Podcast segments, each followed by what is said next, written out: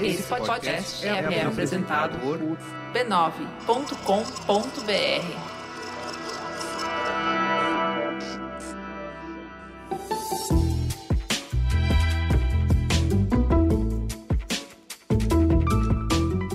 Mamileiros e mamiletes, bem-vindos ao nosso exercício semanal de tolerância e empatia. Eu sou a Cris Bartz. Eu sou a Juva Lauer e esse é o Mamilos, o podcast anti-inflamatório que está mais preocupado em construir pontes do que em provar pontos. Pega aquele chazinho, se acomoda num lugar bem gostoso e vem com a gente.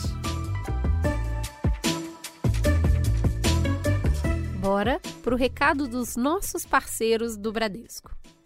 E olha que notícia linda! O Bradesco acaba de ser reconhecido pelo segundo ano consecutivo como uma das melhores empresas para uma mulher trabalhar em 2020. Esse reconhecimento veio pelo prêmio Great Place to Work. Parabéns, Bradesco! Eles ganharam esse prêmio por adotar políticas e práticas em prol da igualdade de gênero e da valorização da mulher no mercado de trabalho. É isso aí, Ju. Eu tive lá no passado conversando com um grupo de mulheres que se reunia para reflexões e levantamentos de pautas semanais. E eu vou te falar, as meninas lá estão muito bem engajadas, não só mobilizadas, como organizadas. Eu tenho certeza que esse movimento interno ajudou muito a modificar a cultura do lugar. Isso graças às mulheres do Bradesco que se mobilizaram e fizeram um movimento importante lá. É isso aí. O Great Place to Work é uma consultoria que avalia anualmente os melhores no Brasil na gestão de pessoas, usando pesquisas entre os funcionários para isso. Segundo a organização do prêmio, as práticas adotadas pelo Bradesco, especialmente quanto à ocupação de mulheres em cargos de liderança, foram essenciais para que, entre bancos, ele seja o melhor para uma mulher trabalhar. É um reflexo também que o banco já tem há bastante tempo com a equidade de gênero e a diversidade. Valeu, Bradesco. É bom ler esse tipo de notícia aqui. A gente fica muito feliz de ver esse cenário se modificando.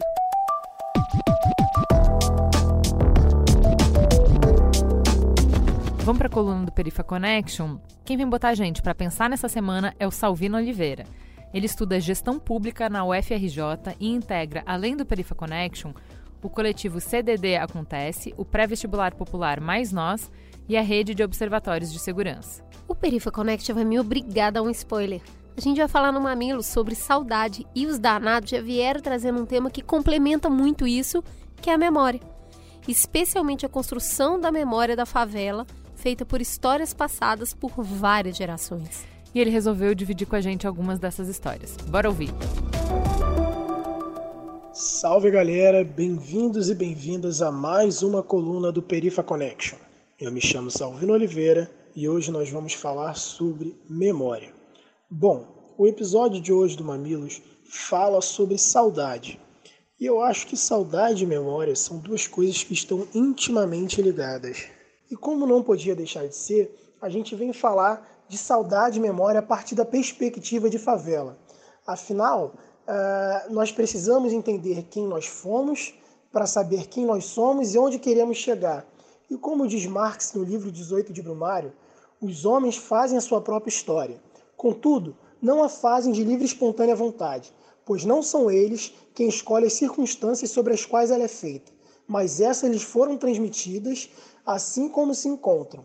Ou seja, nós somos a soma do que nós fomos. Isso é muito importante, né? E aí, trazendo a perspectiva da memória nesse sentido para a favela, ela é muito transmitida através de figuras que se assemelham muito aos griots do reino do Mali, né? São aqueles, os nossos mais velhos, né? Os nossos coroas, como diz a galera de favela, que passam os ensinamentos através das gerações e que carregam também muito da memória do que foi a favela e do que é a favela. E nas minhas andanças pelo Rio de Janeiro, eu pude ouvir e compartilhar muitas histórias. Queria trazer alguma dessas histórias para dar sentido à importância de se ter essa memória, inclusive uma memória afetiva e coletiva que dá muitas vezes nome às nossas favelas e aos lugares que a gente vive. A gente tem a história, por exemplo, da Rocinha, uma das maiores favelas do mundo. Os antigos contam que a Rocinha antigamente era uma grande roça, de fato, né? E que haviam muitas quedas d'água, e que há uma memória disso, e que ainda hoje em dia existem essas quedas d'água e que ainda hoje em dia também são a única fonte de água para algumas pessoas que ali moram, como por exemplo as pessoas que moram na região mais isolada do Laboriô, que é uma das sub-regiões da Rocinha.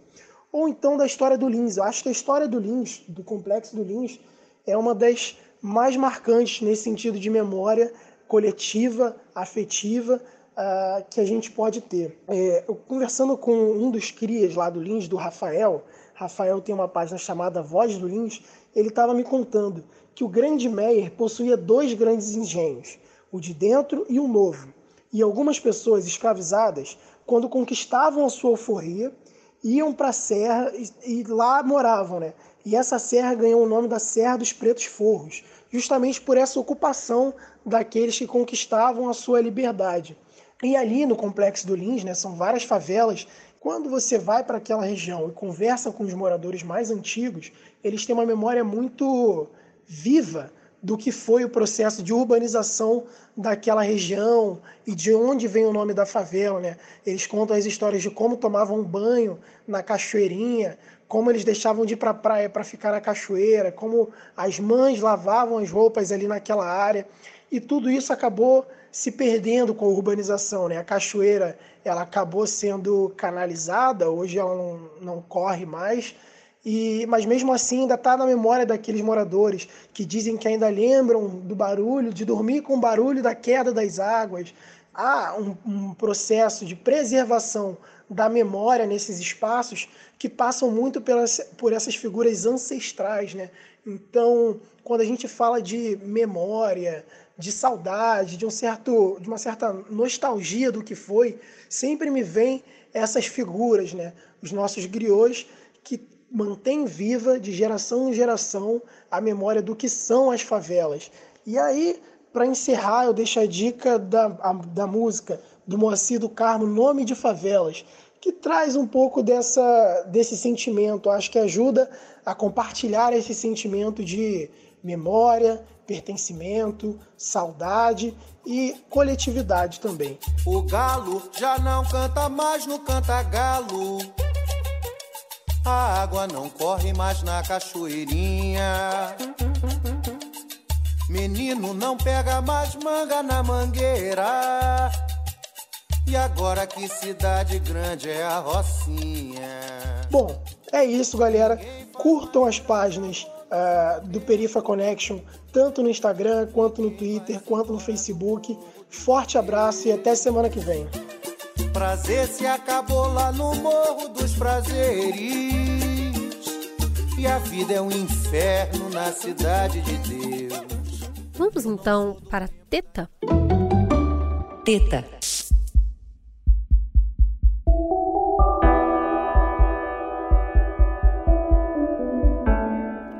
Oi, eu sou a saudade.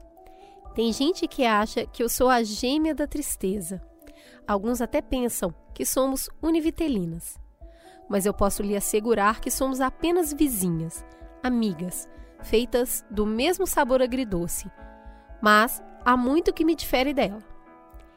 Eu quis entrar justamente porque vi em você um tanto de mim. Você me permite entrar? Eu sou um espiral do tempo. Eu sou uma tecelagem que alinhava o passado ao presente. E se sou essa linha, sou a verdadeira máquina do tempo. Através de mim, você viaja a outras vidas que já viveu nessa vida. Não são memórias somente visuais. A gente lembra com o corpo todo. Eu sou a chance de você voltar aos cheiros, aos sons, às cores, às texturas, aos gostos. Sou feita dos cinco sentidos. Não se contente com uma imagem. Coloque cheiro nela. Perfume a sua nostalgia. Escute os sons que voltam a soprar as recordações. Toque no mundo que já existiu na sua vida. Vá lamber seu pretérito imperfeito. Por falar em paladar, deixe-me assumir uma coisa. Sou agridoce mesmo. Sou o sabor da ambivalência. Sou a delícia e a dor. Sou o medo de voltar à cena passada e o prazer de reencontrá-la viva na memória. Como você costuma lidar com os fenômenos ambivalentes? Você vai perceber que ao começar a se lembrar de algo que sente saudade, você usará um filtro que resgatará a melhor parte daquela cena. Porque se é saudade, é porque deixou uma marca boa, porque fez sentido em algum sentido. Lembrar do que já não está presente hoje traz uma enormidade de benefícios. Você pode recuperar partes de você para serem ativadas hoje mesmo, que andavam esquecidas num canto. A vida é uma história que tem cantos e cantos. E cantos, você sabe, existem para receber gavetas que guardam coisas, para que depois nos esqueçamos onde a deixamos. E é nas faxinas que percorremos o passado recente da casa. em todas elas, reencontramos fragmentos do que já fomos. Eu, a saudade, posso ser muito mais do que uma lembrança. Eu sou uma faxina das boas, que traz papeizinhos soterrados nas terras densas do tempo. Eu sou um exercício de arqueologia. Sentir saudade é desarrumar a memória, é trazer de volta coisas que há muito você não se lembrava de ter sido. Uma faxina começa desarrumando tudo, para depois trazer mais clareza ao ambiente. Essa sou eu. É para falar desse sentimento que mora em todos nós, talvez hoje ainda mais, que o Mamilos vai falar sobre saudade. E para isso, trouxemos o escritor desse texto que acabamos de ler, nosso querido psicólogo de casa, Ale Coimbra.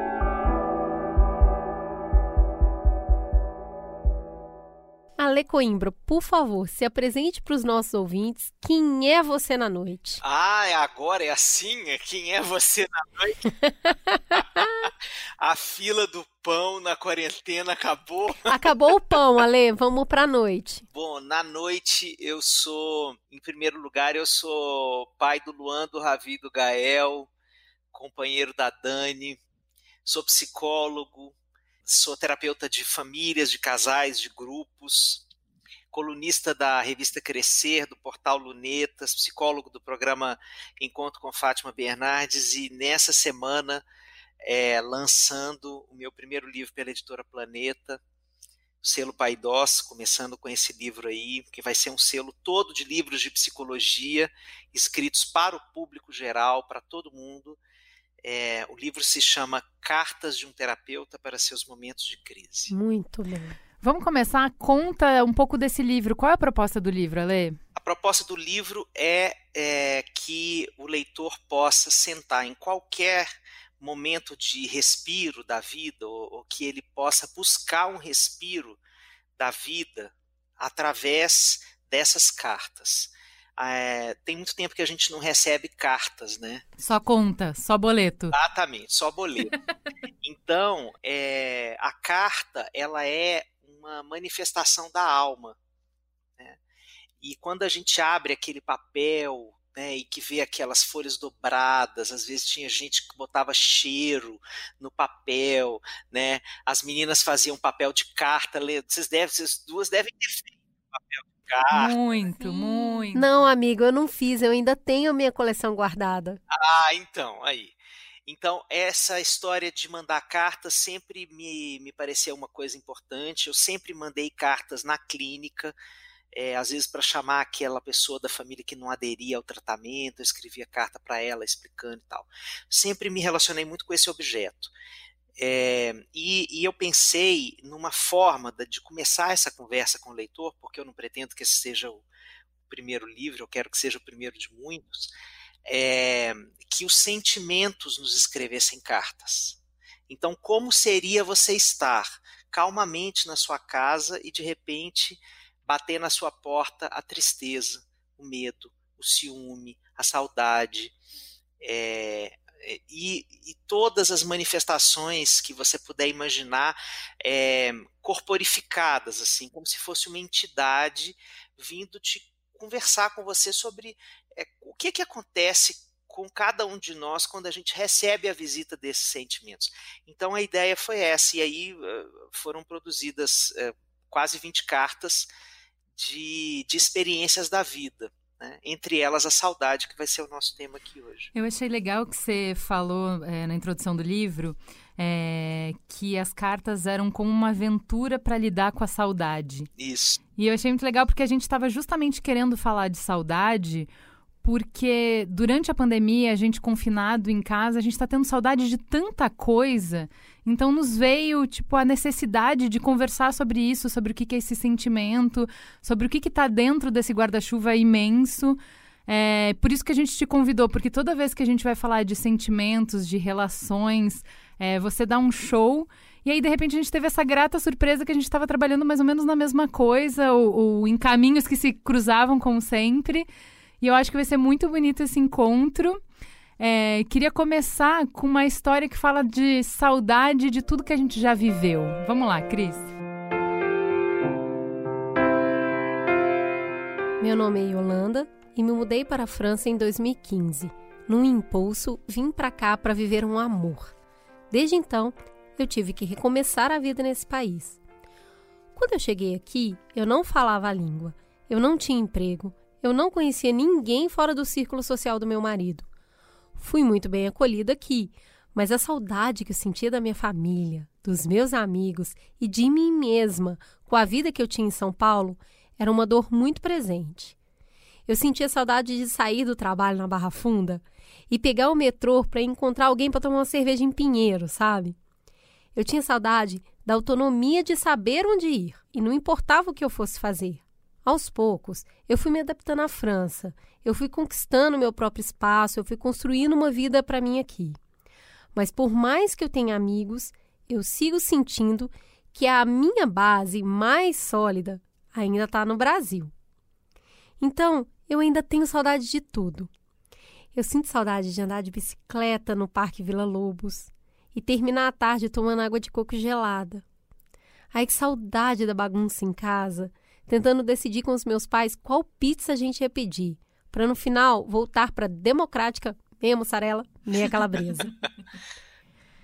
Acredito que a saudade constante aconteça com a maioria dos expatriados. O nosso coração fica dividido e acostumado a uma saudade meio que permanente. Ouvir o Mamilos me ajuda um pouco a suprir essa saudade de São Paulo. Aqui, a cidade não se esforça muito em ser simpática com a gente. Então, acompanhar o Mamilos e outros podcasts a cada semana me conecta direto com o que acontece no cotidiano daqueles que eu amo, mesmo estando longe.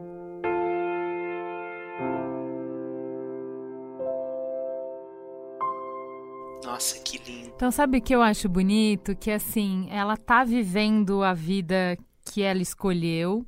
Não é uma saudade de perda, mas é essa saudade de, é, de conviver com. de tentar estar tá com um pé em dois mundos, né?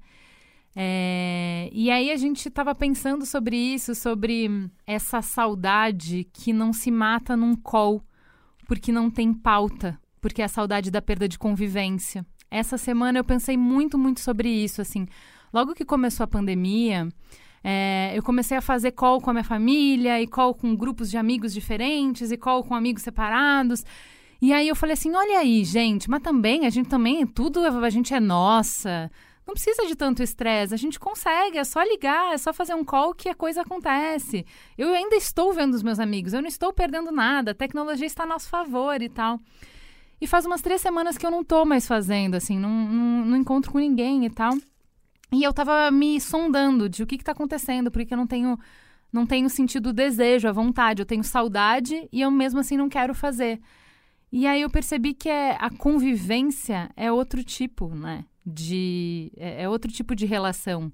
Eu tenho saudade de estar com os amigos, porque daí não tem que ter pauta, você não senta para conversar de alguma coisa.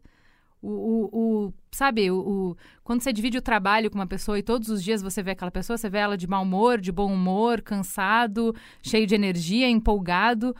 A convivência, que é isso que ela perdeu, porque ela ainda pode ver essas pessoas, ela ainda pode vir aqui nas férias e viver esse dia e tal. A dor de perder a convivência é uma coisa que a gente não. Não é a mesma coisa, né, Ale? Não é, não é. É, nesse caso especificamente, eu quero comentar as duas saudades, né? A saudade da Ju e a saudade da Yolanda. Vou começar pela saudade da Yolanda. A Yolanda está vivendo a saudade da imigração, que é uma saudade muito complexa. Né? No processo imigratório, a gente vive sete perdas, são sete ausências muito presentes no processo de imigração. A gente perde a família, a gente perde os amigos, a gente perde a língua ou perde o sotaque, por exemplo, se a gente fizer uma migração dentro do Brasil, né? Se for mineiro, eu acho difícil, mas tudo bem. mas o contato, a gente perde a, o diálogo no mesmo sotaque, é disso que eu estou falando, né? A gente perde a cultura, né? é, a gente perde a casa, a casa física mesmo, a posição social e é, a religião ou etnia. São essas sete ausências do processo migratório. Esses sete lutos, você veja que uma pessoa que muda de país, ele está mudando, é, como a Yolanda, né, ela está mudando de planeta. É, muitas pessoas é, às vezes não se conectam, né? É, porque ela foi para um, uma cidade super legal, porque está fazendo uma experiência bacana, que está fazendo sentido para ela, mas é, se ela chega, às vezes, para as pessoas que estão aqui, as pessoas vão falar: você está chorando de barriga cheia, imagina, você está em Paris, na Champs-Élysées, né? E eu estou aqui, né, sei lá onde, no Brasil, vivendo tudo isso que a gente está vivendo no país, etc. Mas não, a gente está falando dessa quantidade de sensações é, de que a vida da Yolanda era uma raiz bem plantada num numa terra e ela foi é, desenraizada. Né? E eh, quem gosta de planta aqui sabe, da, da, determinadas plantas não gostam do novo lugar que você as coloca, né? É, pode ser o melhor, o melhor solo, o melhor fertilizante, a melhor mão mais amorosa, mas tem alguma coisa e a planta leva tempo para se adaptar, a, a, raiz a ganhar conforto naquele novo lugar. E é, e é, mais ou menos isso que acontece com a alma do imigrante, né? Então, a saudade do imigrante é essa saudade dos cinco sentidos, é a saudade do cheiro da comida, é a saudade da cor da rua, é a saudade é, do som, do tipo de som que você escuta na rua. Né? Então, é, isso é muito forte. Esse processo é um processo que a gente merece é, colocar no nosso coração como um abraço para as pessoas que estão sendo, por qualquer motivo que seja, é, obrigadas a estar fora dos lugares que de onde elas foram feitas, né? Pode ser uma migração profissional super boa para a pessoa, pode, pode ser que seja uma experiência maravilhosa. Isso nós não estamos falando quando é uma coisa forçosa, tipo é, um exílio, uma expatriação, é, um, uma situação de refúgio, que aí é muito mais dramático, né? Mas mesmo quando for uma situação que aparentemente é para melhor, a pessoa vive todas essas dores. E reconhecer isso é dar esse abraço à distância, do jeito que a gente está podendo, por exemplo, abraçar agora. A saudade da Ju é, que essa, a Ju está colocando é a saudade do cotidiano. Mas eu acho que tem muito isso do, do imigrante também, né? Porque assim, ele tem acesso, por exemplo, a eu tenho os produtos brasileiros, eu posso fazer o feijão, eu posso fazer o brigadeiro, eu posso fazer o pão de queijo aqui também. Eu posso falar com meu pai pelo Skype, eu posso ter o grupinho de brasileiros que a gente se encontra. Mas enfim, isso que você falou, que é a cor da rua, o som, não sei o que, é essa saudade do cotidiano. Tá bom, todas essas coisas são substitutos, mas em alguma medida não dão conta, né? Não dão conta. Não dão conta. Esse cotidiano, a gente não tem noção do quanto ele invisivelmente constrói a nossa identidade. Né? E, e, na hora em que a gente se depara com essa ausência, por exemplo, a quarentena está deixando isso absolutamente deflagrado, né? Quantas, quantas pequenas coisas da vida compunham a nossa forma de estar no mundo, né? E a gente sendo suprimido de coisas que aparentemente eram banais e que a gente poderia viver sem, mas isso está fazendo uma falta tremenda. Sabe o que eu achei bárbaro? No, a gente todas eh, às 5 horas da tarde a gente sempre faz uma reunião virtual com todo mundo da empresa para cada um contar o que está fazendo para ter o mínimo de senso de coletivo. Uma das pessoas da equipe falou para outra assim: Eu tenho saudade do meu pé roçando no seu, sabe? Se trombando no dia a dia. Sabe aquele. Ô, oh, desculpa, ô, oh, desculpa. Opa, te chutei, opa, te chutei. Eu tenho saudade disso, dessa besteira. Eu não tenho nada para falar com você, eu não quero trabalhar com você, não é nada disso. Eu sinto saudade do meu pé te chutando sem querer no meio do dia. Isso.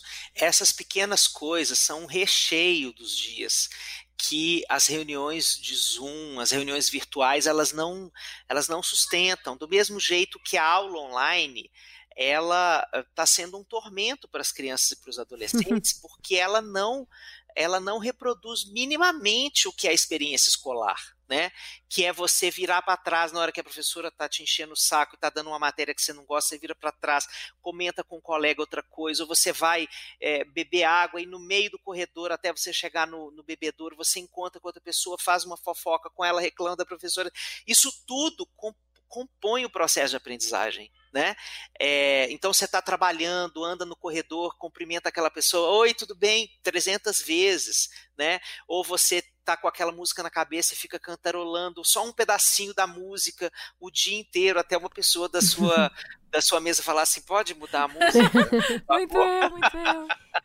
né? Essas coisas compõem a vida. Tem uma coisa interessante nesse, nessa composição que a gente não tem os cinco sentidos à toa, né? Para a gente experienciar a, a, a vida de uma maneira muito ampla.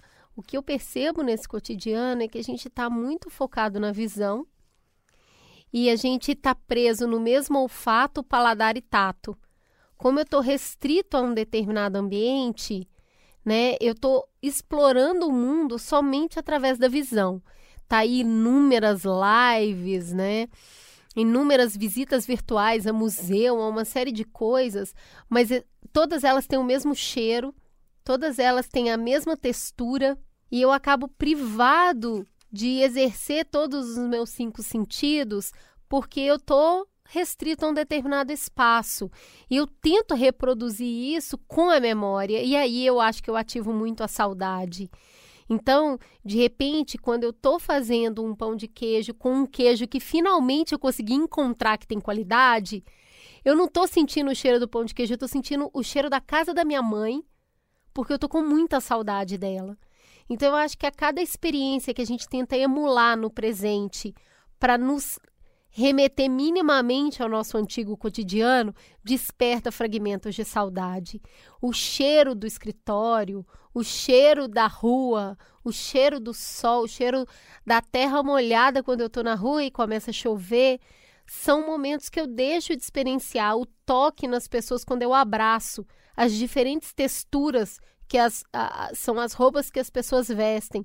Se eu tenho esse contato infinitamente restrito, os meus sentidos vão realmente empobrecendo e a única coisa que eu tenho para ativá-los é a memória, e essa memória sempre me traz saudade. Eu tenho sentido muita saudade é, de olhar para as pessoas sem medo. É, porque essa nova manifestação do humano como agente vetor de uma doença, é, isso ainda vai dar muito trabalho para a gente no pós-pandemia. Né? A gente vai ficar com esse trauma para ser resolvido depois que isso acabar, porque é, o outro deixou de ser uma presença agradável, uma presença bem-vinda e pra, passou a ser um invasor que pode me transmitir uma doença muito difícil. Né? Então esse eu tenho sentido muita saudade de olhar para os estranhos é, com curiosidade de saber quem eles são, é, com abertura para receber um abraço de um estranho, né? Às vezes as pessoas vinham conversar comigo e tal. Essa coisa que eu acho que é renovadora da vida, de você ter pessoas novas, histórias novas chegando até você, né?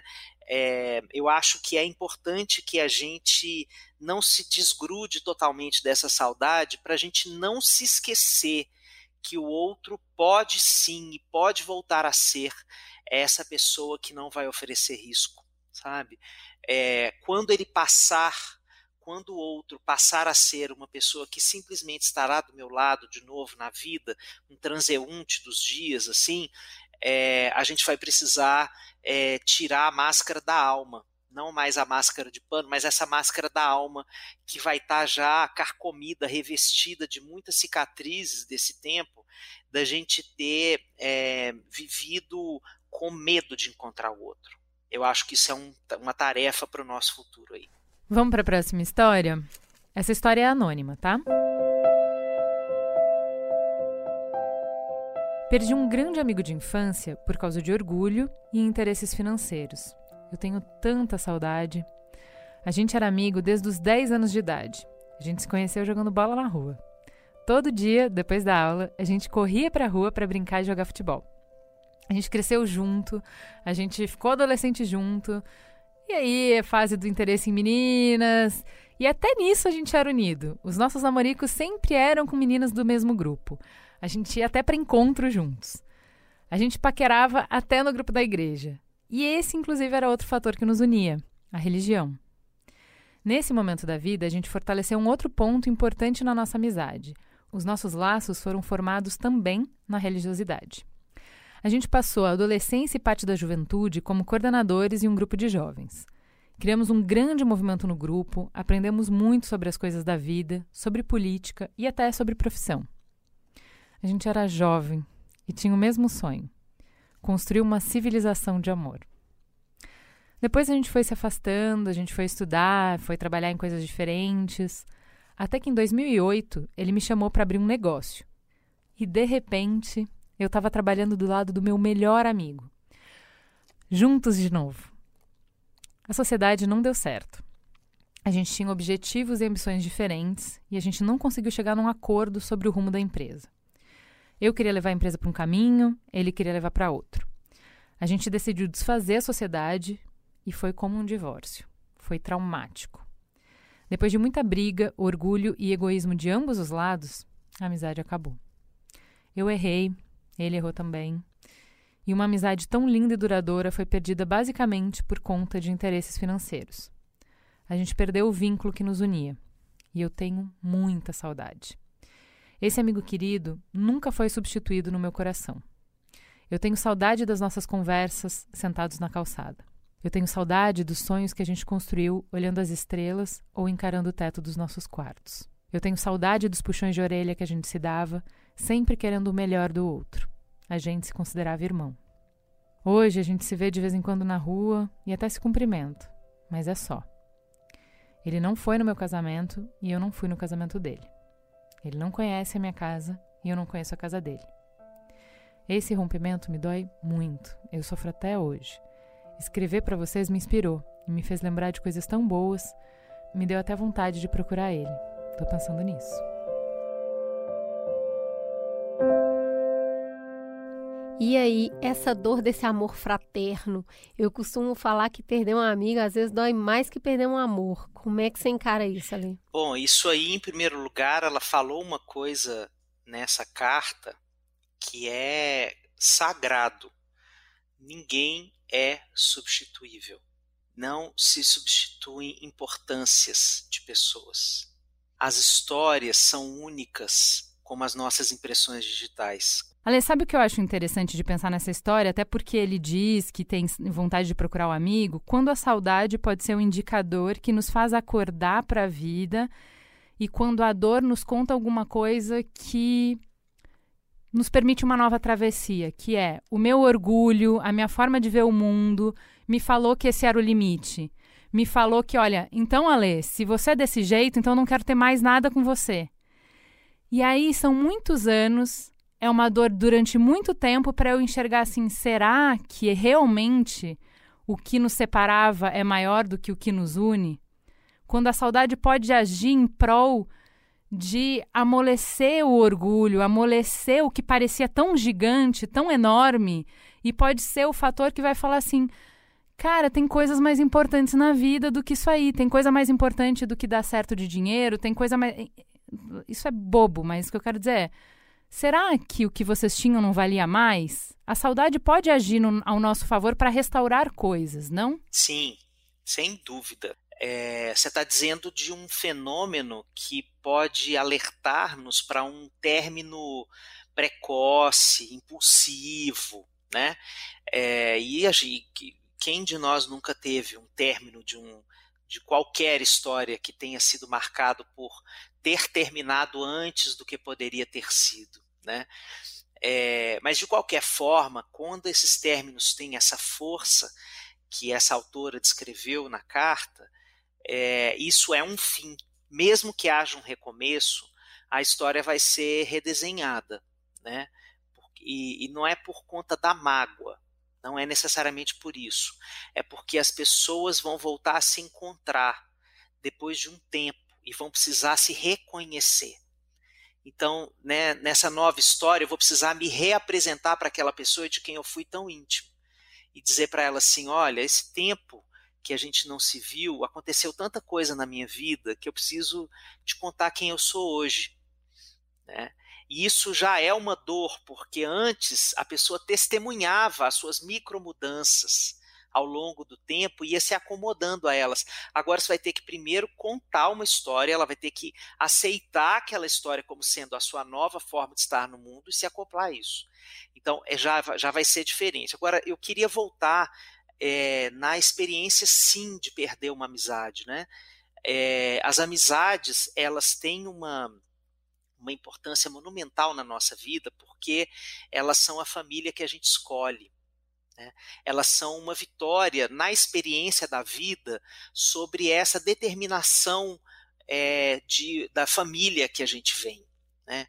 É, as amizades elas são um exercício de autonomia, de possibilidade de escolher, de compor a sua rede, de acreditar numa vida coletiva, é, inclusive de ter pessoas que fazem parte da nossa vida com funções diferentes, né? Tem aquele amigo de ir para o boteco e tem aquele amigo, amigo de você chorar as suas vulnerabilidades que você nem conta para o seu travesseiro. Então, o fim de uma amizade pode representar o fim de uma é, de uma carreira que eu faço assim de conquista de pessoas que vão complementar tudo que eu não tenho na minha família, é, que vão ampliar o meu repertório existencial de possibilidades de relacionamentos. Então, quando, quando uma amizade se esvai, eu perco muita coisa. É, é uma biblioteca humana vivida a dois, né? Que se queima. É, quantos livros foram narrados ali da história de um para o outro, né? As amizades mais, mais profundas, elas são como porões da nossa história, né? Que a gente eh, entra no porão e conta os segredos. E, então essa essa experiência ela é muito difícil. É, muita gente não dá valor ao tipo de luto que isso representa. Né, minimiza isso pensando que você tem outros amigos ou que outras, ou às vezes as pessoas vão tentar consolar uma pessoa que está com uma dor dessa, querendo é, é, difamar essa pessoa, né? Isso também não ajuda, gente, porque isso não, isso não ampara a dor da pessoa. Isso não é escutar a dor da perda, né? É, então é, é, bonito, quem sabe, né? Essa carta seja a, a experiência que estava faltando para você se conectar com uma janela que pode ser aberta. As amizades acontecem em frestas da vida. Às vezes a janela não está aberta, mas tem uma frestinha aberta no coração que pode fazer as coisas acontecerem. Desde que a gente não tenha a, a expectativa de que seja a mesma coisa desde o primeiro momento, porque a gente vai precisar de um tempo para se reacomodar. Eu acho muito interessante o que você está colocando, porque amizade é tipo o território de conquista no War do Amor. Né? Você vai conquistando territórios e amizades são pessoas que você conquista, você traz para junto de si porque vocês tiveram trocas interessantes, então tem toda uma dança para se formular uma amizade, né? Alguém dá o primeiro passo em direção à fragilidade. Eu acho que as amizades geralmente começam assim: alguém te conta alguma coisa íntima, ou você compartilha alguma coisa íntima e tem uma troca. E a partir do momento que a pessoa também te entrega algo precioso, você se sente conectado. E quando a gente passa por uma quebra dessa, é, a gente devolve tudo. E, e, esse reencontro da vida, é, que já podem ser duas pessoas diferentes, né, já tendo vivido tanta coisas diferentes, pode ser que a gente não seja mais tão interessante assim. Mas eu acho tão importante escutar esses afetos do passado, porque se essa pessoa continua no seu coração, habitando o espaço do carinho, é, quer dizer que ainda tem alguma coisa ali que pode ser construída, pode ser é, revivida dentro desse novo cenário, dentro dessa nova forma. Então, eu acho que a saudade, nesse sentido, se a, a, o, o Luiz Gonzaga fala, né? Se a gente lembra só por lembrar de um amor que um dia a gente perdeu, saudade, então, assim que é bom, porque quer dizer que o sujeito viveu. Mas se a gente vive doido a chorar de um amor que um dia a gente perdeu, saudade, então, assim é ruim. Que eu vivo louco a chorar. Sonhar com alguém que se deseja rever. Saudade, então, por mim, que vivo a sofrer. Então, eu acho que se a gente vive louco a chorar, ainda mais nesse, nesse tipo de relação que não é uma quebra definitiva, né? Não é uma quebra inviável de retorno. E aí eu quero até trazer aqui uma tradição japonesa muito é, valorizada, que quando uma louça se quebra, eles remendam essa louça com ouro e ela passa a ser muito mais valiosa depois de remendada. Então, talvez a gente possa reconstruir isso com ainda mais valor. Eu acho importante ouvir a saudade, quando ela não nos deixa em paz. Vamos para a próxima história? Eu quero falar de uma saudade, mas eu não quero revelar meu nome. A minha saudade é um clássico. Eu tenho muita saudade da minha ex-namorada. Não é uma questão de não ter superado, entende? A gente namorou por quatro anos e estamos há dois anos separados. Mesmo que ela não esteja mais ao meu lado, ainda fazemos parte do mesmo grupo de amigos e a mãe dela torce pela nossa volta, o que é bem constrangedor, já que ela namora e está feliz. Então, eu fico feliz por ela. Mas é triste saber que eu nunca mais vou poder ver aqueles olhinhos castanhos acordando do meu lado de manhã. Eu tenho saudade dela tocando a minha orelha com a ponta dos dedos, do jeito que ela sorria para mim, eu tenho saudade até de vê-la fazendo carinho nos gatos. É uma saudade que não dá para matar, mesmo que ela ainda esteja pertinho. Eu percebo que a gente jamais vai poder se encontrar de novo. A falta que eu sinto é do que éramos há seis anos, quando a gente se conheceu. Eu sinto saudade de como a gente era junto, de como eu me sentia invencível e queria levá-la comigo para onde quer que eu fosse. Eu queria fazer tudo com ela: comprar casa, construir família. Eu queria navegar com ela por todos os mares, fazer todas as pontes aéreas, cruzar todas as fronteiras. Eu sempre fui muito emocionado e ela sempre foi mais discreta nas emoções. Eu a amo de verdade e às vezes eu me pego pensando em como seria a gente junto agora. Penso nas possibilidades. Foram ótimos quatro anos e o nosso laço não foi rompido, foi apenas refeito. Eu ainda sinto uma saudade danada. E na casa que é meu coração, o quarto dela continua montado.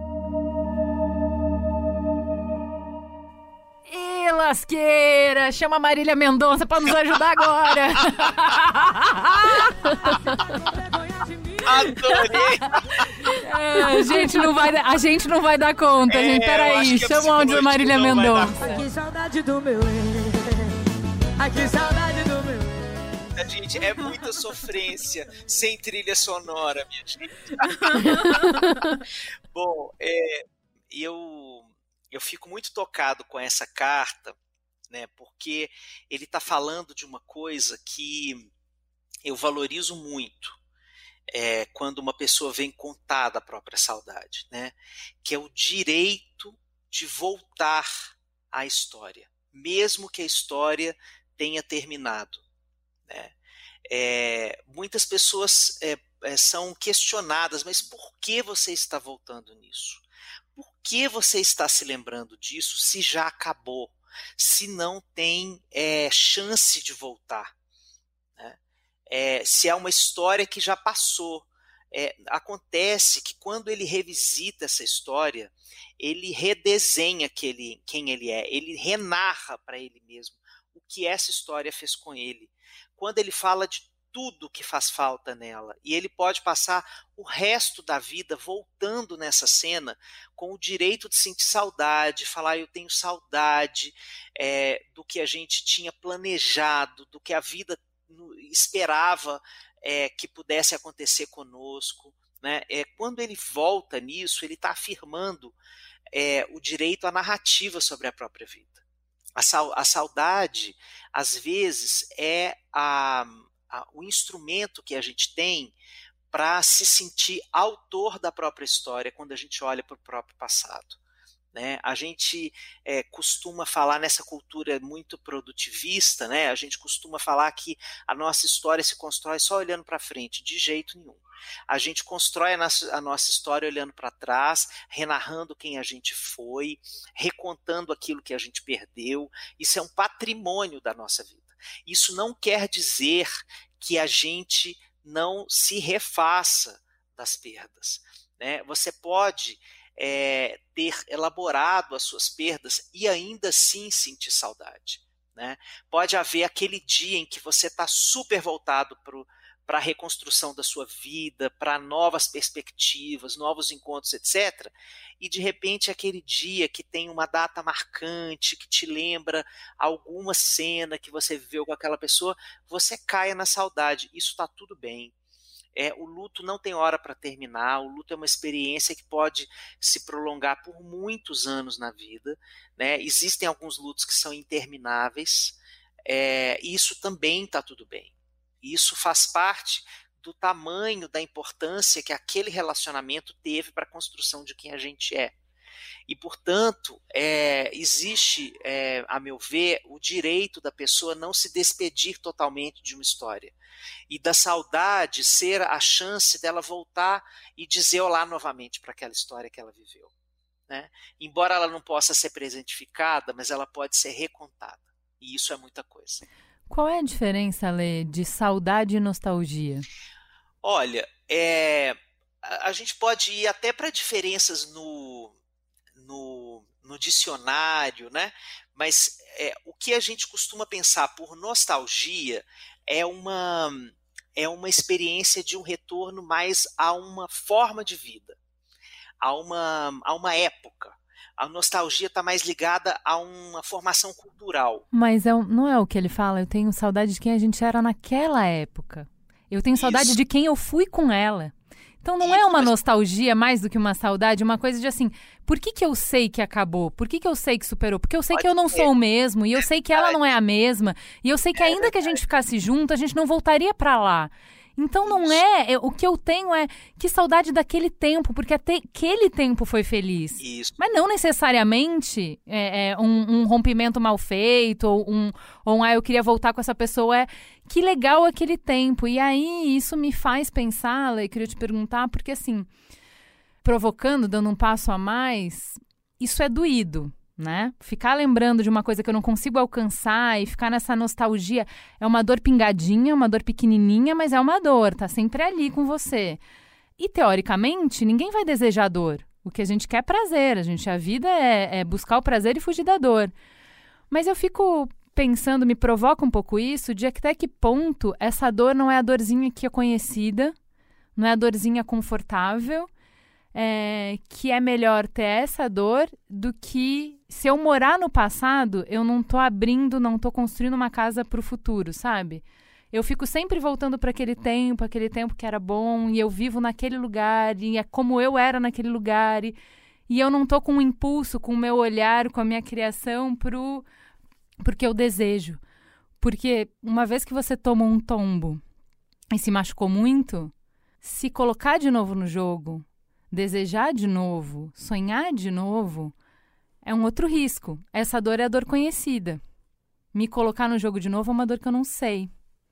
E aí, até que ponto essa nostalgia não é uma uma autoproteção, uma barreira de preservação que a gente tem para ficar sambando nesse samba que a gente já conhece os passos? Eu acho que tem uma questão dessa nostalgia que ela é muito solitária, né? Porque depois de um tempo as pessoas não te dão mais liberdade de você falar das suas saudades. É, o mundo exige que a gente tenha um discurso é, do que eu quero fazer, do que eu quero produzir, do que eu quero ser. É, e toda saudade ela tem um tempo determinado que as pessoas toleram escutar. Então, essa, quando a pessoa fica morando muito tempo na, na casa da saudade, é, essa história ela vai ser contada dele com ele mesmo, no máximo com um terapeuta, assim, pouquíssimas pessoas vão. Então, isso já é uma experiência muito dolorosa, porque você não tem interlocutor para falar das suas emoções, é uma experiência muito opressiva. Né? É, agora, quando nós buscamos esses, esses regressos a quem nós fomos como um refúgio, isso não é, eu não vejo isso de todo ruim, porque pode ser que quando a gente se relembre, é, mesmo que seja uma lembrança repetitiva, meio mofada, como ato de ficar lembrando o tempo todo, é, pode ser que falte ainda narrar, colocar na palavra é, as habilidades que eu conquistei naquele relacionamento, o que eu ganhei na minha envergadura para a vida, né? Porque por exemplo, é, tem, uh, a gente fica sempre pensando assim, a falta que ela me faz. Né? Isso tem a ver com a importância que ela teve na minha vida. Mas poucas vezes a gente se, se remete na saudade a o que será que eu fui de importância para esta pessoa. Que eu signifiquei para ela. Porque na hora que eu penso nisso, eu estou conectado com é, um lado mais solar meu, um lado mais resiliente, que eu posso trazer para cá. Né? É, eu, posso, eu posso estar sofrendo pela falta de uma relação, mas se eu consigo nomear como eu posso ser importante para um certo alguém, eu posso trazer esse nome que me acompanha como característica minha para se reatualizar numa nova experiência do presente. Então, a saudade pode ser esse resgate de mim, que eu sou de melhor. E eu acho que nessa, nesse sentido que você está falando, é importante a gente analisar se eu tenho saudade do outro, de quem eu era naquela época. Isso. Né? Então, assim, é, eu adoro visitar de vez em quando os meus amores do passado. Né? Porque os amores da juventude, eles tinham outro sabor, porque eu também era outra pessoa. É, eu gosto de visitar aquelas levezas, igual eu gosto de visitar vários outros eus que eu já tive ao longo da vida. Eu acho importante a gente entender que quando eu tenho saudade do passado, não é só em relação a outras pessoas, é em relação também a quem eu era naquela época, quem eu podia ser, o que eu podia entregar dentro daquelas circunstâncias. Então, muitas vezes a gente também acha que está com saudade do outro, mas a gente está com saudade de si mesmo, das possibilidades que se apresentavam naquele momento. Acho importante ter um olhar carinhoso e cuidadoso com isso para não virar melancolia. Né? Se hoje é, a gente, todo mundo tem uma tia que tem 30 anos de casado e morre de saudade do primeiro ano de casado dela e continua vivendo lá e às vezes até arrasta um casamento que já não está mais valendo a pena muito tempo, porque durante aquele período lá atrás ele valeu. Então, eu acho que revisitar essas coisas, eu estou falando de casamento, mas a gente pode estar tá falando de amizade, pode estar tá falando de, do seu local de trabalho, né? A gente cria uma vivência, e até agora a gente falou de amores corajosos, saudades corajosas aqui, eu gostaria de dizer. A saudade da Yolanda que foi viver em outro país é uma saudade muito corajosa. Beijo, Gica. Né? Você largar a sua raiz e criar raiz em outro lugar exige coragem. Né? A, a, coragem de romper uma amizade, a coragem de terminar um relacionamento. Então, assim, teve vida envolvido nisso, teve escolha, né? E aí só quem, não, quem nunca viu uma encruzilhada não teve que escolher, não é mesmo? Então, se você teve que escolher, você fez uma escolha, mas não quer dizer que você não possa sentir saudade das coisas que poderiam ter sido ou que já passaram. A importância mesmo, eu, eu acredito, é fazer um carinho nessa situação, é acolher e viver com um sorrisinho can no canto da boca, sabe? De prazer, de tipo, eu vivi isso aqui, cara, olha só que legal e poder trazer por presente, entendendo que isso te ajudou a construir quem você é e te dá a possibilidade de construir coisas muito mais poderosas para um futuro. Porque você é um ser humano em transformação e essas transformações só aconteceram porque hoje você tem saudade. Só não tem, quem, só não tem saudade quem não viveu. Você tem saudade, você viveu pra caramba. Você viveu pra caramba, você é fruto de um monte de experiência. Isso te torna quem você é e te abre portas para um futuro. Então vamos falar de quem viveu pra caramba. Vamos para nossa última história. A minha história de saudade tem nome: Carlos Quintal, meu pai. Meu pai morreu há nove meses e seria uma história até comum, não fosse o fato da doença que o tirou de mim em 2019 ter me dado um pai renovado e maravilhoso em abril de 2011. Parece confuso, né? Mas eu vou explicar. Por vários motivos, meu pai sempre bebeu. Quando ele era adolescente, trabalhava no bar do meu avô. Foi ali que ele aprendeu a beber. Com o passar dos anos, a bebida virou uma válvula de escape. Ele não sabia lidar direito com muitos dos problemas. A gente sempre morou na mesma casa, mas ele era meio distante, sempre quieto, trabalhava muito. Ele trabalhava duro no açougue do meu tio. Trabalhou lá por 50 anos. Quando não estava no trabalho, estava no bar. E assim a gente foi vivendo. Eu, certa de que era essa a personalidade do meu pai, até que em 2011 tudo mudou. Do nada, ele teve várias hemorragias e quase morreu. Sem convênio médico, meu pai era recusado nos postos de saúde e nos hospitais, até que, por intermédio de uma tia, conseguimos uma vaga às pressas no Hospital das Clínicas. O diagnóstico foi cirrose hepática. Por causa da doença, meu pai não poderia mais tomar uma gota de álcool sequer. Ele, alcoólatra há décadas, parou de beber naquele minuto. Parou de vez. Conforme a bebida ia saindo do corpo, um outro homem ia surgindo. Sem a bebida, eu conheci meu verdadeiro pai. Um homem engraçado, falante, cheio de histórias. Meu melhor companheiro. De 2011 a 2019 foi tudo tão lindo. Eu tive quase nove anos de uma convivência intensa e absurdamente amorosa com meu pai. Eu tenho tanta saudade dele. Tenho saudade do jeito que meu pai me acolheu, emocionado, quando contei para ele que eu estava namorando uma mulher. Ele, que quase não tinha estudo e mal sabia ler, era um homem muito esclarecido. Tenho saudade da amizade do meu pai com os meus amigos. Todo mundo era encantado por ele e pela sua doçura. Tenho saudade dele se emocionando com tudo, com as minhas conquistas, com a novela, com o Santos ganhando jogo. Quando eu comecei a ganhar um pouco mais de dinheiro, levei meus pais para o Rio de Janeiro. E de todo o passeio, o que ele mais gostou foi o café da manhã do hotel. Ele era um comilão. Depois de quase 20 anos sem ir à praia, entrei de mãos dadas com meu pai no mar. Ele parecia uma criança.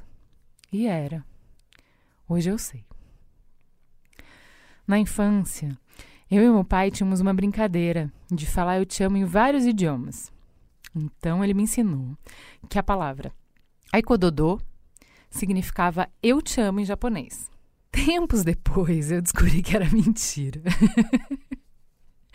Mas isso ficou para sempre. Quando a doença se agravou no hospital, eu sabia que meu pai estava consciente quando ele me dizia: Aikododô. Antes de partir, meu pai me ajudou a escolher o lugar onde eu tatuei a palavra Aikododô.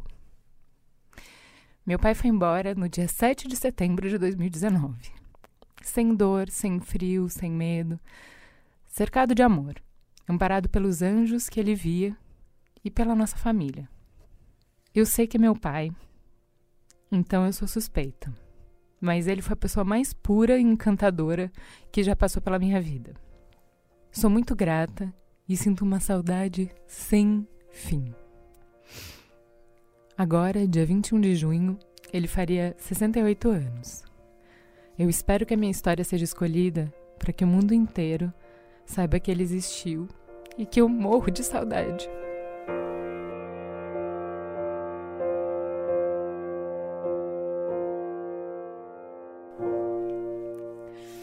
E aí, Ale, essa aí é saudade que não tem remédio. Essa saudade é a saudade que tem como resolver. E aí, o que, que a gente faz dessa saudade?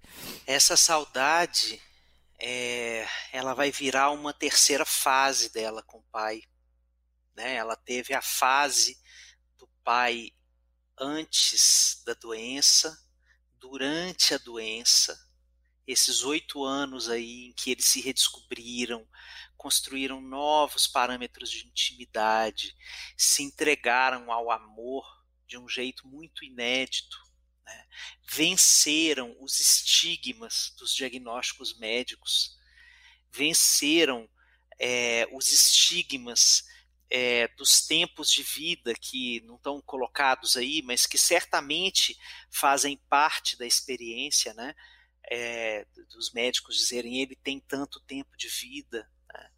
É, então, esse, a intensidade desse amor que foi vivido aí transcendeu o tempo. Esse, para mim, foi o segundo tempo dessa história. E a morte, ela apenas inicia um terceiro tempo um terceiro tempo de construção é, agora a partir da saudade como o grande instrumento. A saudade agora vai ser é, o, o, o veículo que vai levá-la a contar a história dela com esse pai de um jeito que nem em vida ela teve oportunidade de contar. Né? É, porque agora ela está fazendo quando ela conta a história dessa relação, ela faz a voz dela e a voz dele. Né? Quando ele estava presente, ele podia dizer: não era assim, não, não foi assim, não. Né? É, agora ela pega a voz dele internalizada no coração dela é, e ela vai fazer desse encontro é, eterno uma possibilidade de, de perpetuar essa história para além da morte dele.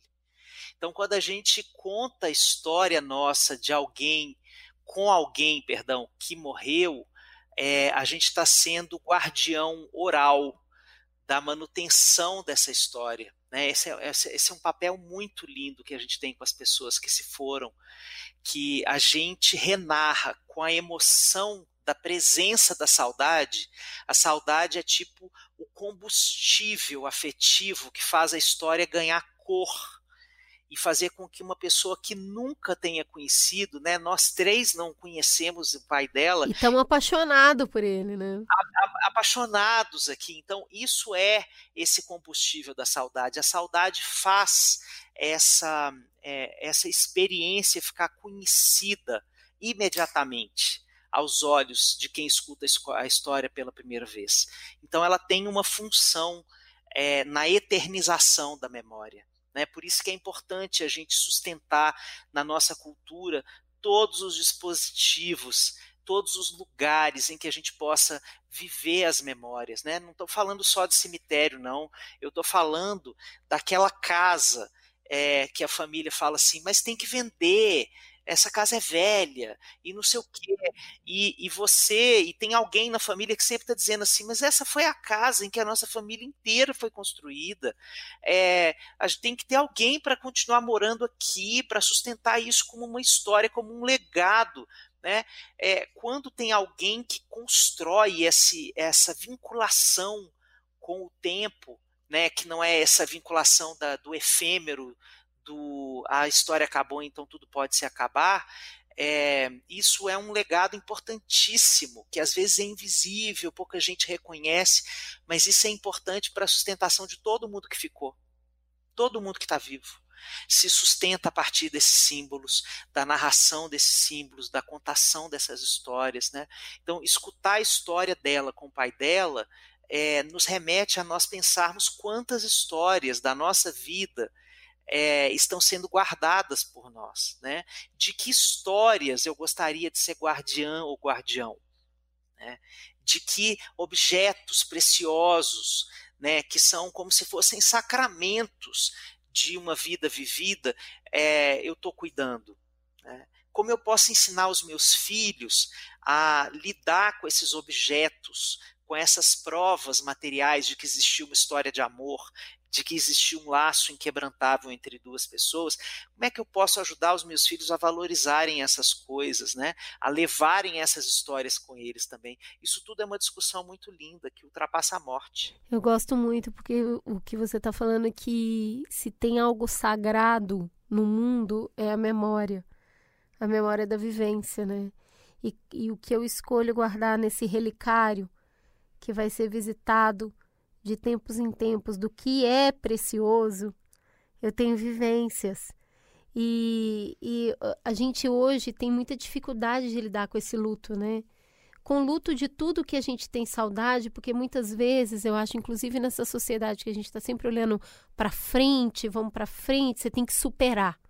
Você precisa superar. Supera, vambora, já foi. Eu vou ter que ouvir essa conversa de novo. Então, assim, muitas vezes eu acredito que quem tem saudade guarda essa saudade num lugar muito solitário, porque verbalizar saudades dá uma impressão que a pessoa não está vivendo o presente, não está olhando para o futuro, ela simplesmente parou no tempo porque ela, ela tem saudade de pessoas, de situações, de coisas, de vivências, de casas. Eu acho que casas é, são pessoas, né? É, eu sempre falo isso. A extensão do nosso corpo é a casa, então a casa fala. E, e a gente tem muita dificuldade, né? Quando uma pessoa vem nesse nível de intimidade, contar isso. Eu falo, mas supera, amigo, vamos lá, gol, gol, gol. Você ainda tá sofrendo por isso? Qual que é a importância, ali da gente reconhecer sentimentos e não reprimir esses sentimentos? Por que, que isso é importante? Ah, é importante porque sentimentos são rios que querem correr, eles não são pedras que podem ser guardadas, sabe? Os sentimentos, quando eles, eles não, não têm a fluidez do encontro, quando eles são proibidos no encontro, eles, é, eles viram um sintoma eles viram uma dor que pode ser uma dor no corpo, que pode ser uma dor na alma, é, que pode ser uma cicatriz naquele relacionamento. É, os sentimentos eles existem é, de forma muito temporária. Né? Eles passam pela nossa vida naquele momento, eles não escolhem, nem pedem licença para entrar. Né? Os sentimentos eles acontecem, a gente tem que lidar com eles. Eu não falo assim, eu vou sentir raiva às 17 horas e 30 minutos. Né? Acontece de eu sentir raiva ou de eu sentir saudade e eu vou lidar com a emergência disso. É, mas eles são transitórios, eles precisam ir embora, porque tem outro na fila para acontecer no nosso dia. Né? É, e quando uma relação, é, por exemplo, é marcada pela interdição de algum tipo de sentimento, é, essa relação vai viver um tabu. E essa relação pode ter certeza que a pessoa que é oprimida de se expressar ali dentro, ela vai encontrar um terceiro aonde essa expressão vai acontecer. Ela pode encontrar um amigo, um terapeuta, uma garrafa de álcool, né? Que tem muita gente que busca o álcool para fazer a expressão desses sentimentos que são represados, que eu não consigo dizer. Eu estou dando vários exemplos aqui do que pode acontecer, mas os sentimentos eles são um rio fluido, eles não ficam parados. Quando a gente interrompe esse rio, esse rio dá o jeito dele para voltar a se canalizar. Mas aí eu só queria te perguntar para a pessoa, para o interlocutor. Eu estou ouvindo a sua expressão da saudade. E o que acontece é que a gente vive na sociedade de resolver. Então, resolver. se eu falo com você que eu tô com saudade de um ex-namorado, você quer resolver essa situação para mim. Ou a saudade de um ente querido que se foi, ou de um amigo, uma amizade que se desfez. Eu sempre quero resolver. O que acontece com o interlocutor que está realmente aberto, aberto a uma escutativa para um momento de saudade? Nossa, que boa pergunta. Obrigado por essa pergunta. É, essa, mesmo para as pessoas né, que querem resolver, é, quando a história é de saudade, a sua forma de resolver é simplesmente escutar. Aí você resolve uma angústia da pessoa que é não ter ninguém para contar o quanto aquela saudade está doendo.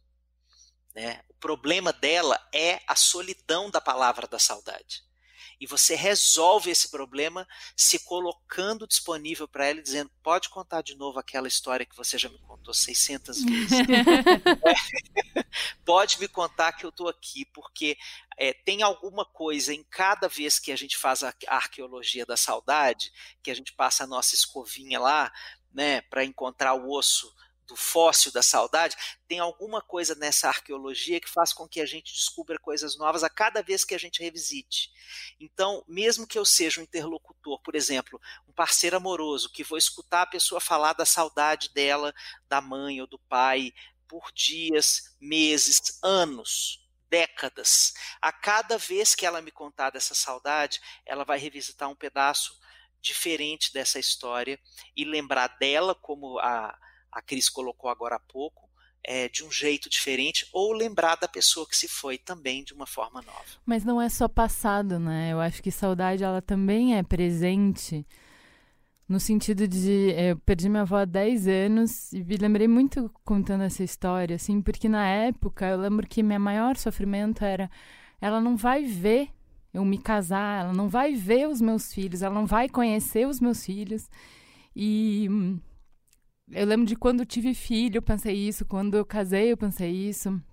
É, e hoje eu vejo o quanto o fato de eu lembrar dela nesses momentos faz ela estar presente. O quanto eu sou quem eu sou, e eu sou a mãe que eu sou, e eu sou a esposa que eu sou, e eu sou a amiga que eu sou, por causa da minha avó, e porque eu não esqueço dela. E porque é, a Cris conheceu esse mês uma saia que eu uso todo ano, que é a única coisa que eu tenho da minha avó. Você falou da, das relíquias.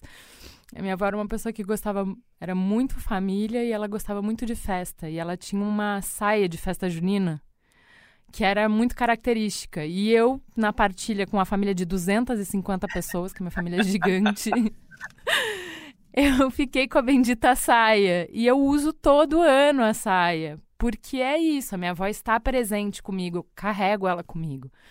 E eu acho que é, é, dentro dessa visão que a gente tem de que a gente não precisa resolver as coisas. Mas só falando da sua avó, eu acho muito bonito como se nesses momentos importantes você encaixa ela.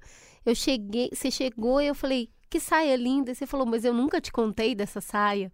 E aí ela veio contar da saia, cheia de amor, cheia de brilho. E era uma, a gente está junto há tanto tempo e compartilha tanta coisa e tá aí uma novidade.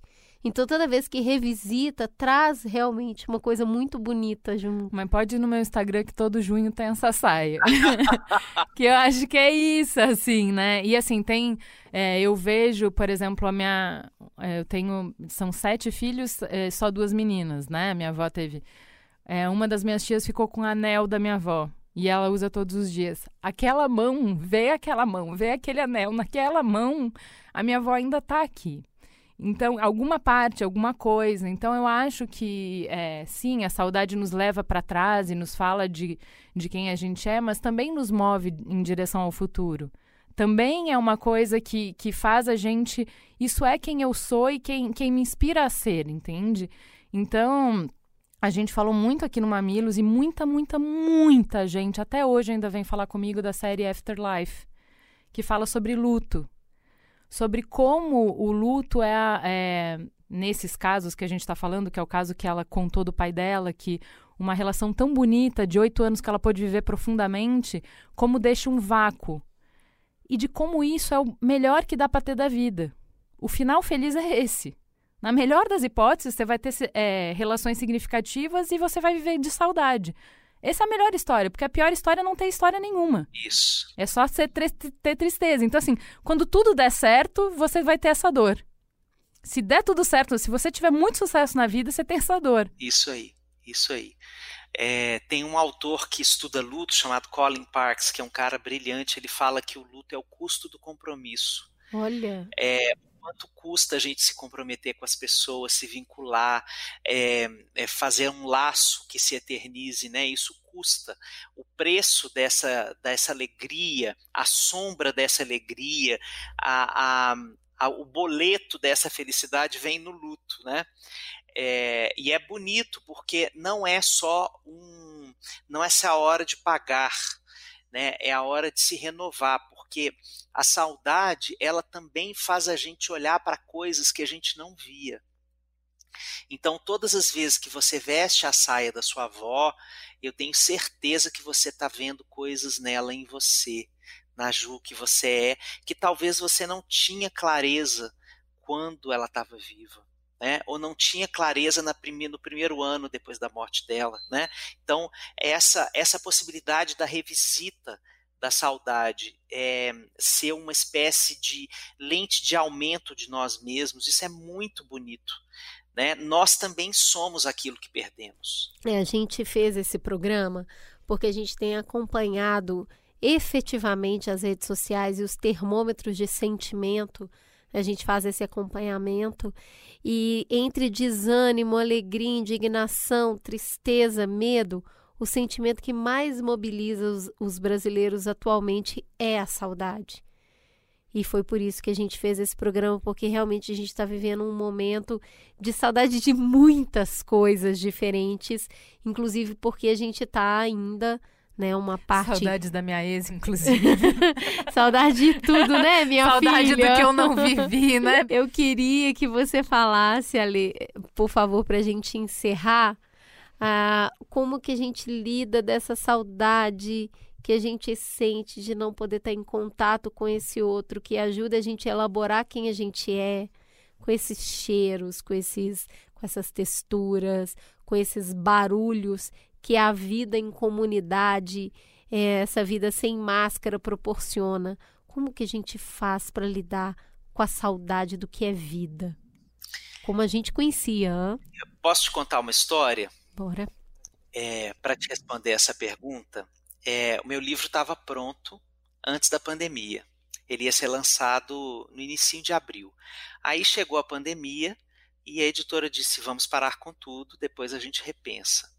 Quando foi maio é, e eles me disseram vamos lançar, eu fiquei com vontade de contextualizar o livro à pandemia, porque eu achei difícil lançar qualquer coisa que não estivesse falando desse momento tão sui generis, né?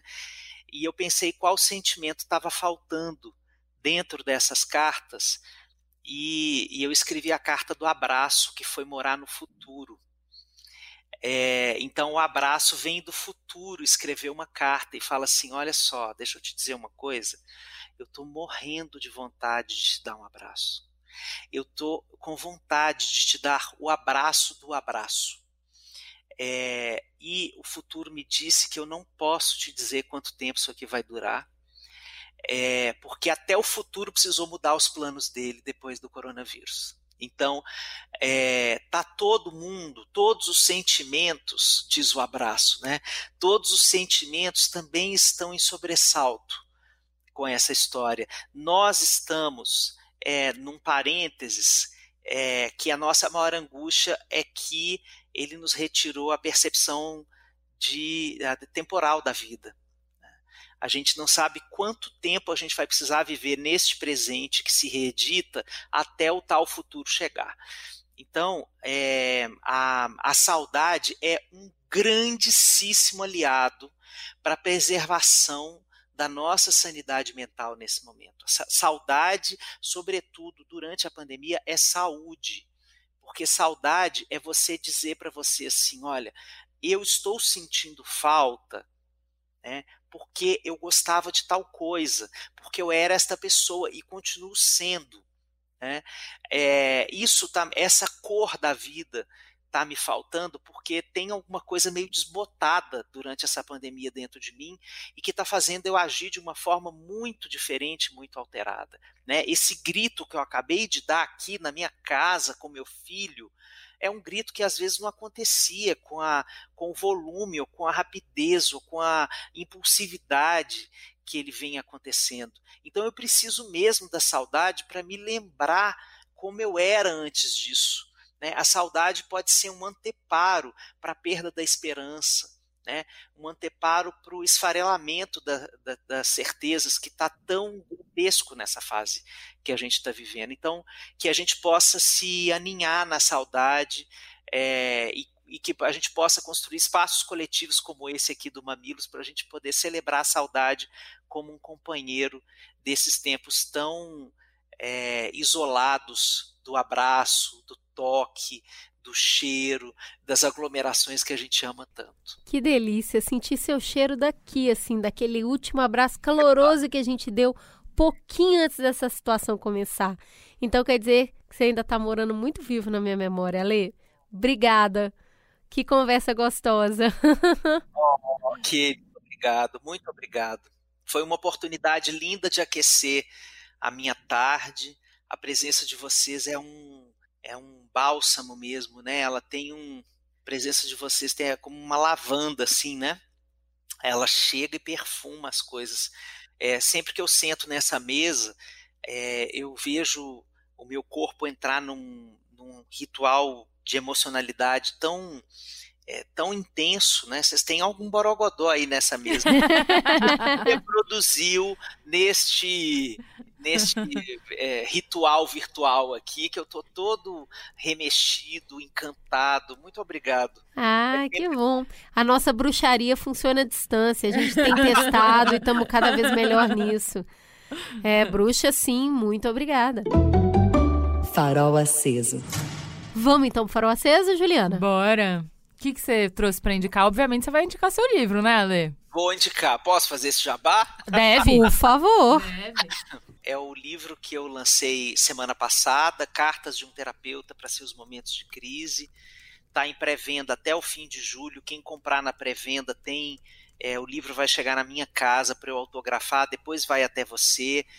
É um livro escrito de alma para ser lido pela sua alma com o tempo, com o tempo da delicadeza, com o tempo que você quiser dar, na ordem que você quiser, as cartas que podem conversar com quem nós somos, sempre todas as cartas terminando de uma forma esperançosa.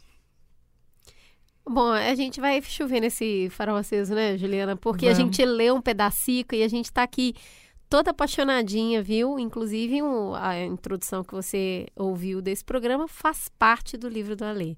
Se você já tinha motivos para ter esse livro, agora você tem mais um. E você, Cris? Bom, eu venho também com um livro que eu reli essa semana. É um dos meus livros preferidos e ao terminá-lo constatei que é mesmo. é 100 Anos de Solidão, do Gabriel Garcia Marques. Uh, é um livro que já, já é a terceira vez que eu leio e leio em diferentes fases da minha vida e agora nesse momento de pandemia eu acho que 100 anos de solidão foi uma coisa interessante para testar as resistências, né?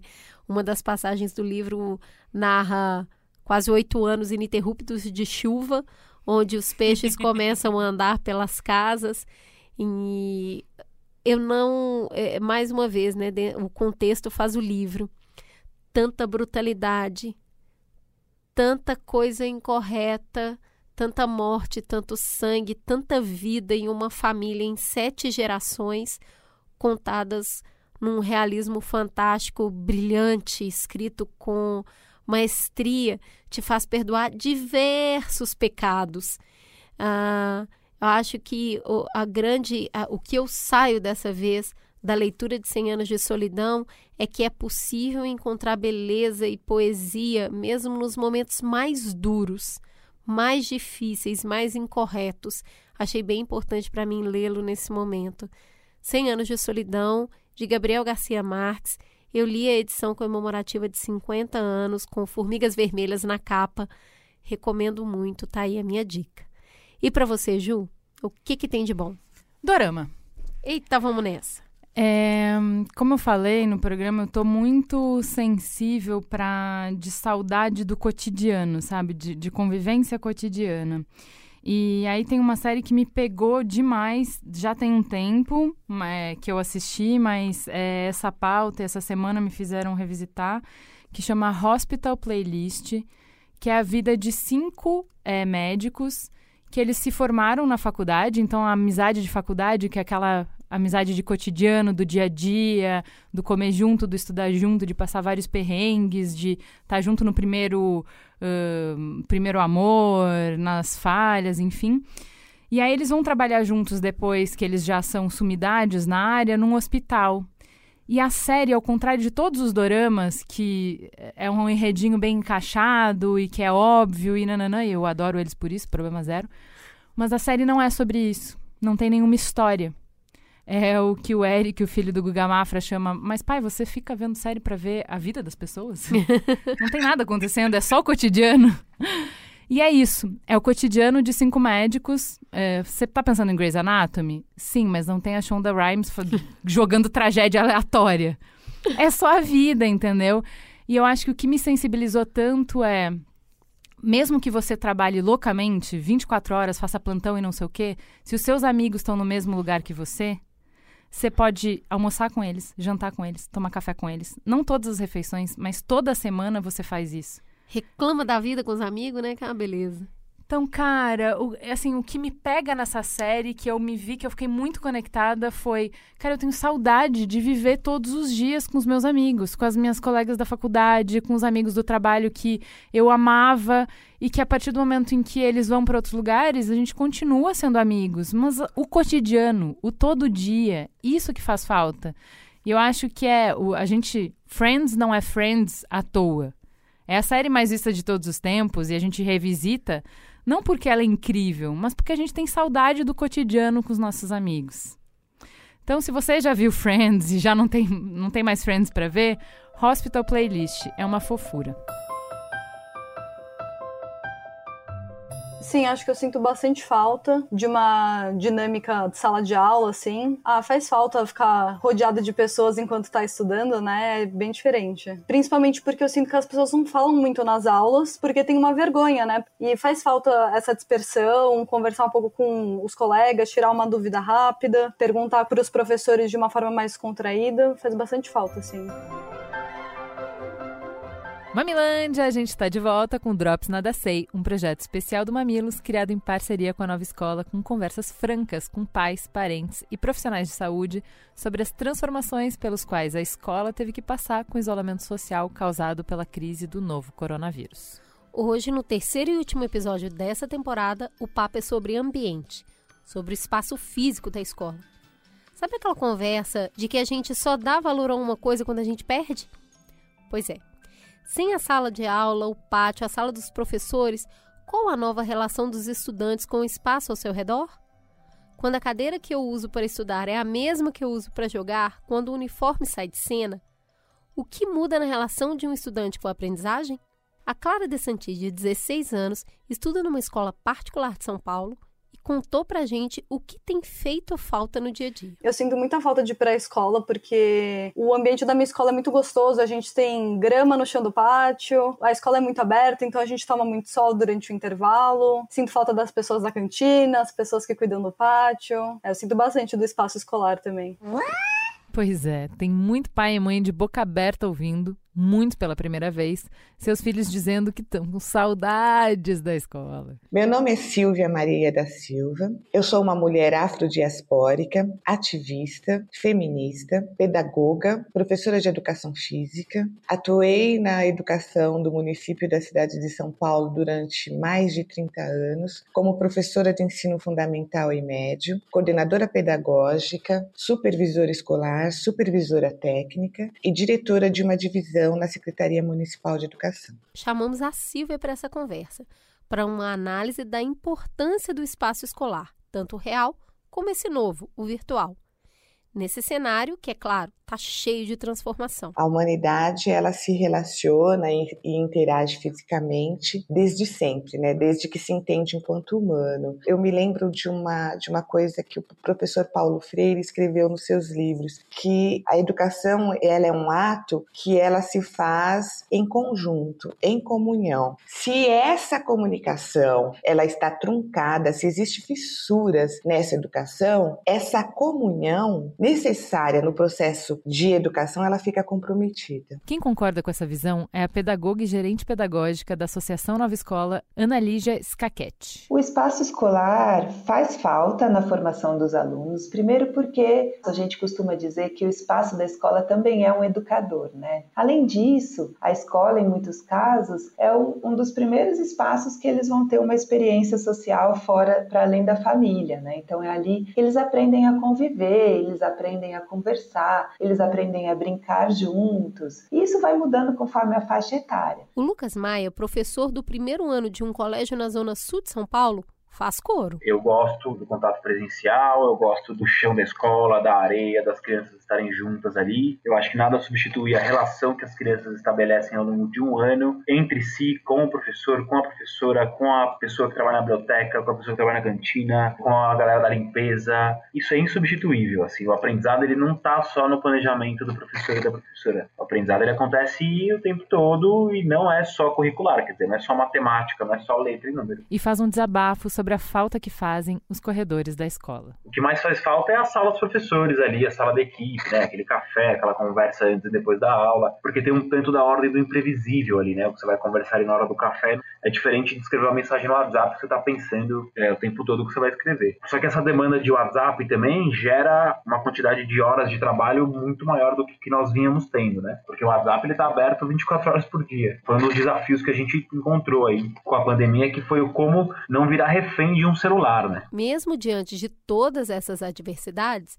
segundo a Ana Lígia, algumas flores já nasceram aí no meio do concreto.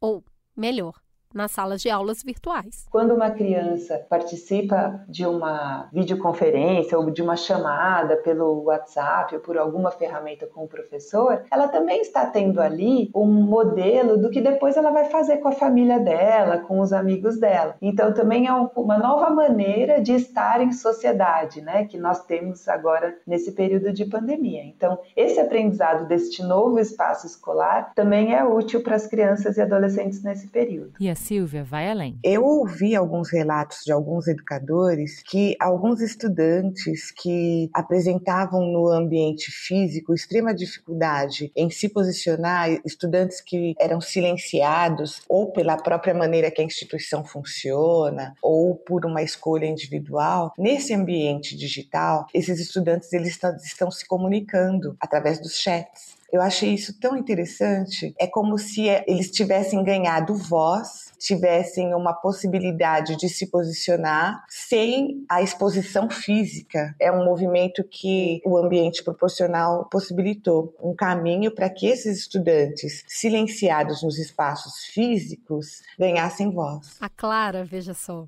até gostaria de manter algumas coisas quando tudo voltar ao normal? Acho que se tudo voltasse ao normal amanhã, assim, acho que eu gostaria dessa liberdade, talvez, de fazer as atividades com mais tranquilidade. Como no meu colégio não são todas as aulas encontros síncronos online, eu tenho a possibilidade de fazer atividades no horário que eu quiser, assim. Tem um prazo de entrega, mas não tem que fazer necessariamente no horário das aulas. A educação pode acontecer em qualquer momento, em qualquer ocasião, em qualquer espaço. E está acontecendo, mesmo à distância. O que a gente puder levar de fixo para esse improviso, a gente vai levar. Mas o espaço escolar não é acidental. Como a gente viu aqui, ele cumpre um papel importante. Por isso, se por enquanto não dá para a gente voltar para a escola, a gente pode adaptar o nosso entorno, como explica a Lígia. Para contornar a falta do ambiente físico, os pais e os professores podem pensar em atividades para trazer para casa alguns dos atributos que a escola tem. Né? Então, primeiro é garantir um ambiente de diálogo com a criança. Então, o máximo que a família puder conversar com a criança, interagir com a criança, conversar sobre o que ela está aprendendo. Se tem mais crianças na família, que essas crianças também possam compartilhar, brincar juntas, uma servir de modelo modelo para outra, né? Então, certamente os professores podem colaborar com os pais para que eles identifiquem juntos o que, que pode estar ali espalhado pela casa para registrar o trabalho que os alunos estão fazendo com a escola. Essa nossa temporada de Nada Sei foi curta, mas profunda e cheia de reflexões. Por enquanto, ficamos por aqui.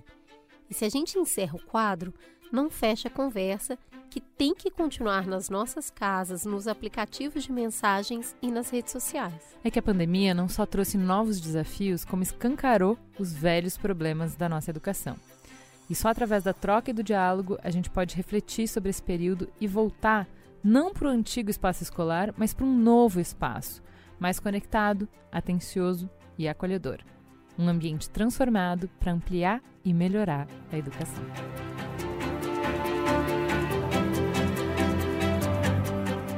Após cada episódio do Drops Nada Sei, a gente traz uma dica da nova escola para ajudar professores e educadores a se adaptarem ao isolamento social. e tem muito mais futuro que improviso envolvido nessa educação virtual de agora. Foi por isso que a nova escola, com apoio do Google.org, criou o projeto Conexão Educativa, uma plataforma para aprendermos e ensinarmos juntos durante a pandemia do Covid-19.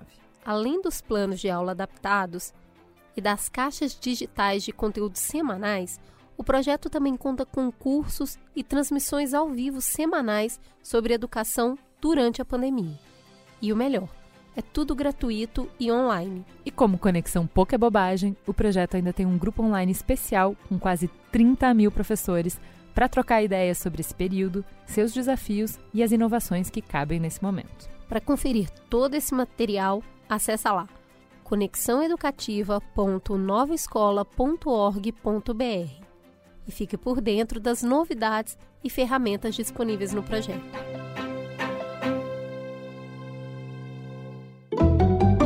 Fala que te escuto. Vamos pro Fala que eu te escuto no Twitter, você nos segue no arroba mamilospod, vem falar com a gente, Mamilândia, quero ver vocês indicando os episódios, comentando os episódios, como fez o Tomás de Ávila, adoro mamilos, mas achei errado trazer somente economistas para tratar do tema e não trazer um engenheiro ambiental e sanitarista ou com especialização na área. Acredito que seria necessária a presença de um especialista de verdade na área para esse tema. Pô, gostei da provocação, podia ter sido uma aspa, eu acho que não necessariamente precisava para para a discussão que a gente é, queria propor, mas seria bem legal ter, ter partido da visão de um especialista, né? O Igor disse: Mamilos, eu comecei a escutar há umas duas semanas o podcast e já virou o meu preferido. Obrigada por me trazer conhecimento e me humanizar justo nesse momento em que tudo parece ir na direção contrária. Minha sanidade e humanidade agradece. Pô, que legal! É tão legal ver gente chegando no bonde da polêmica sim, agora, não é? É uma delícia. Muito bem-vindo ao bonde da polêmica. A Larissa falou: Ai, mamilos, Cris, Júlia Rabelo, muito obrigada por esse riso no meu sextou que começou tão xoxo. Cada dia mais fã do trabalho de vocês e bora continuar ouvindo o podcast do meu coração. Você pode fazer como a Larissa e toda sexta-feira ir até o nosso Instagram. Às 18 horas em ponto tem o sextou. É quando a gente entrega o programa, publica o Mamilos, vai tomar um chazinho para relaxar com os amigos e bate um papo bem interessante e sempre fica salvo, tá? Então, se por acaso você não puder marcar hora com a gente exatamente às seis da tarde, você pode entrar no perfil do Mamilos quando você quiser no Instagram e assistir. Tem lives ótimas lá. Eu não quero saber, eu quero vocês às 18 em ponto, porque é o único dia da semana que eu me arrumo, me penteio, passo um é batonzinho, ponho o brinco. Então, por favor, façam valer aí toda a minha performance. Por favor, é às 18 horas, só na sexta-feira. Não é possível que você não possa encontrar comigo. Ai, socorro. O R. Peguin disse: Olá, mamilos. Uma correção na fala da convidada Helena no minuto 24. Piracicaba tem privatizado o sistema de abastecimento de água, mas o sistema de tratamento de esgoto é administrado por uma autarquia municipal. Logo, Piracicaba pode ser avaliada como um caso de gestão mista de saneamento. Me formei em Piracicaba em gestão ambiental e trabalhei também no município na Agência das Bacias, empresa essa que tem o objetivo de fomentar a melhoria dos recursos hídricos em todos os municípios da região. Eu amo, amo, amo! amo. Sente o amor chegando em você. Cara, eu amo que, não importa o tema que a gente fale, sempre tem uma sempre. pessoa mega especial. Eu amo! Muito Pô, obrigada. Muito obrigada. Excelente complementação. A Ana 359, farol aceso. Como assim farol aceso?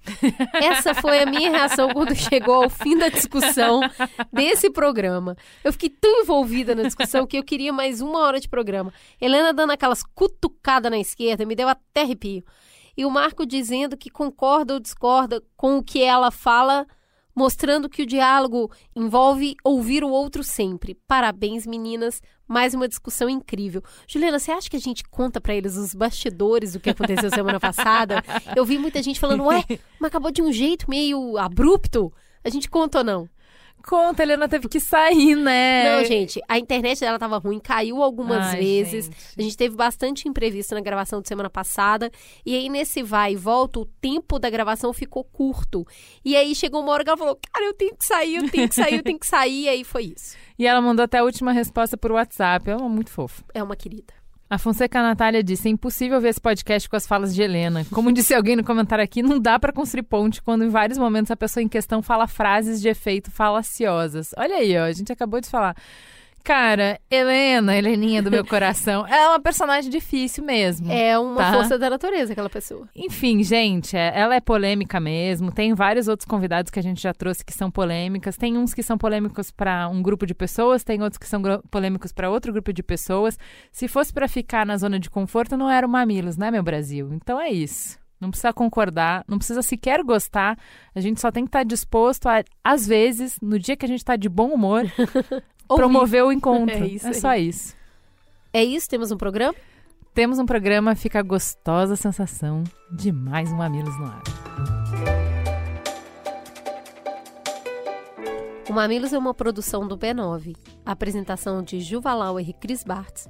A coordenação geral é de Carlos Merigo, Juvalauer e Cris Bartz. A direção criativa e edição é de Alexandre Potachev. A produção de Beatriz Fioroto. Apoio à pauta de Jaqueline Costa. Trilha de Andy Lopes. Identidade visual de Bárbara Seward. Coordenação digital de AG Barros, Pedro Estraza, Lucas De Brito e Iago Vinícius.